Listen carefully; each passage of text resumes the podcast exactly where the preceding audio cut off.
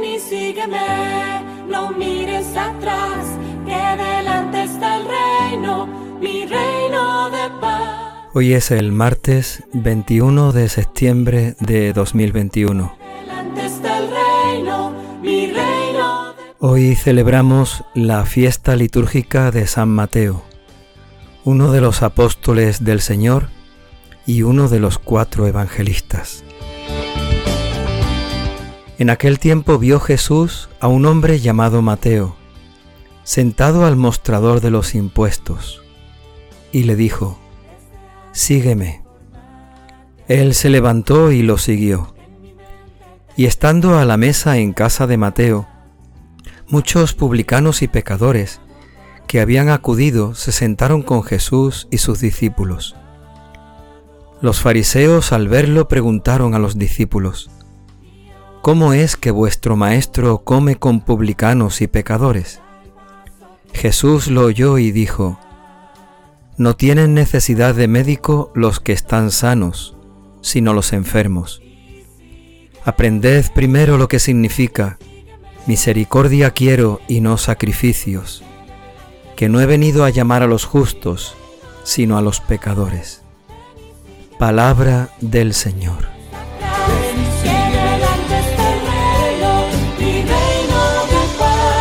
Con motivo de la fiesta litúrgica de San Mateo, escuchamos el pasaje del Evangelio que nos cuenta la vocación de este apóstol del Señor.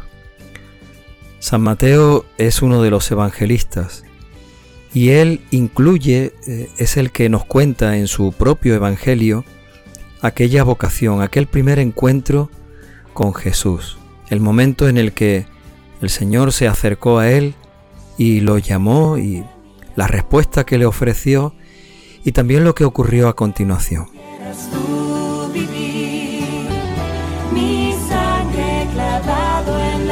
Estos hechos, la vocación de San Mateo y lo que ocurrió, es lo que escuchamos en el Evangelio de hoy.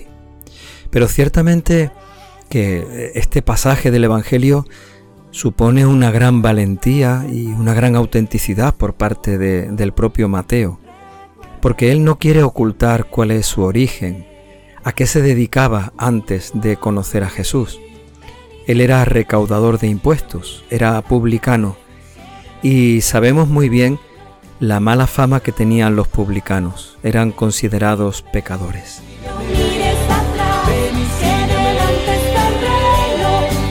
A los publicanos se les consideraba unos traidores del pueblo, pecadores porque habían abandonado al pueblo y trabajaban para el imperio romano, que eran los dominadores.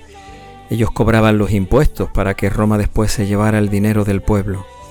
Pero también se les consideraba a los publicanos pecadores, porque muchas veces se aprovechaban de esa situación de poder de su trabajo para cobrar de más y para quedarse con el dinero de la gente sencilla. Así, de esta manera, Mateo eh, explica en su Evangelio que antes de conocer a Jesús, él era un publicano, él era un pecador. Y aún así, el Señor lo llamó, el Señor lo invitó a dejarlo todo y a seguirle.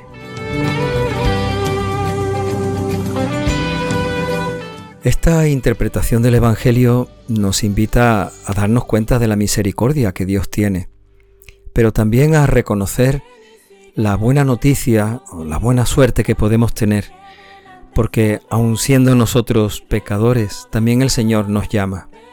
Aun siendo nosotros como somos, el Señor nos conoce, nos ama y nos invita a seguirle.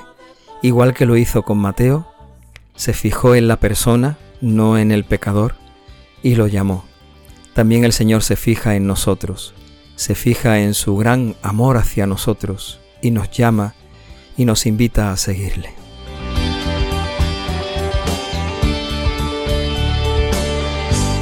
A Jesús le bastó solo una mirada, solo una palabra. Se acercó, miró a, a Mateo, dice el Evangelio, que vio Jesús a un hombre llamado Mateo, seguramente que era la manera de expresar la fuerza de aquella mirada, y le dijo, sígueme. No hubo más palabras, no hubo más razonamientos, No hubo más explicaciones, no hubo ningún tipo de argumento para convencerlo de que se pusiera en camino y lo siguiera. Simplemente esa palabra, sígueme.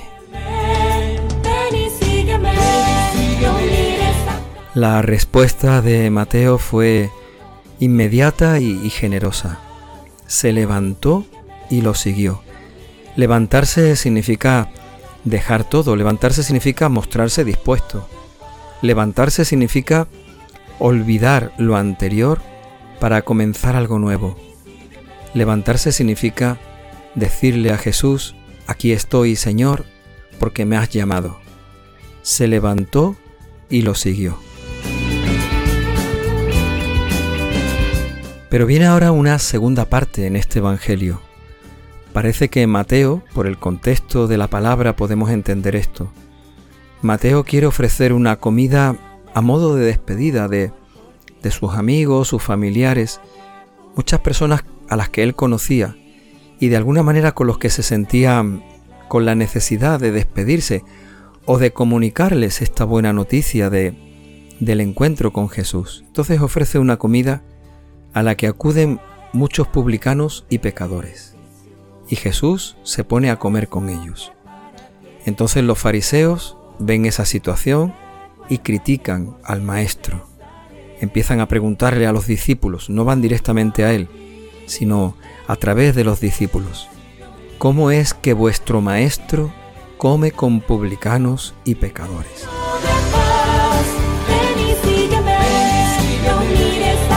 Los fariseos se sitúan al margen de esta buena noticia.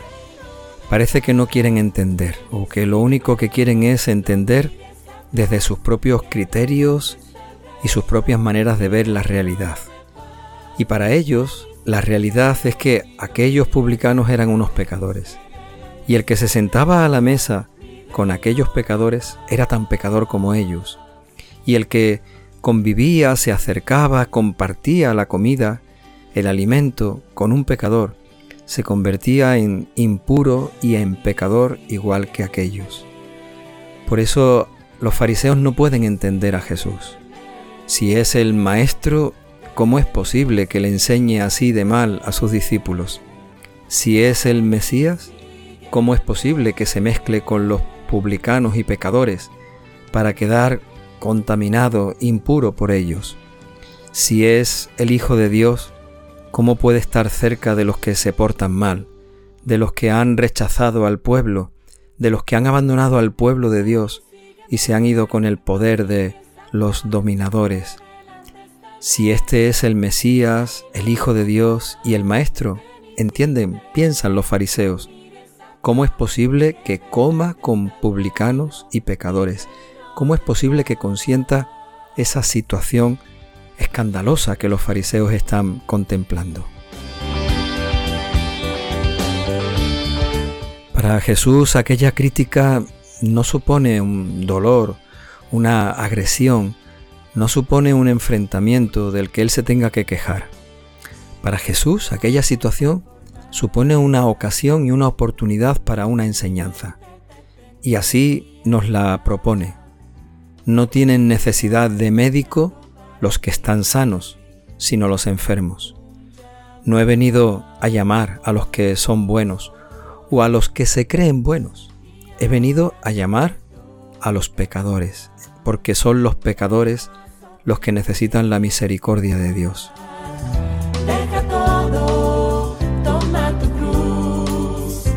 Y de nuevo Jesús proclama la buena noticia del Evangelio, la buena noticia del amor de Dios que no es para los que se creen buenos y piensan que no lo necesitan, sino es para aquellos que verdaderamente sienten la necesidad de la misericordia de Dios en sus vidas.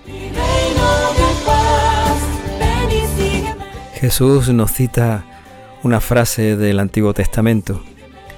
Aprended lo que significa misericordia quiero y no sacrificios. Eso es lo que quiere Dios, no que hagamos grandes sacrificios, grandes muestras o expresiones de, del amor hacia Él, sino que verdaderamente el amor hacia Dios lo vivamos convertido en misericordia hacia nuestros hermanos. Aprended a vivir primero la misericordia y no basar nuestra fe simplemente en sacrificios que se quedan en lo exterior y en lo superfluo.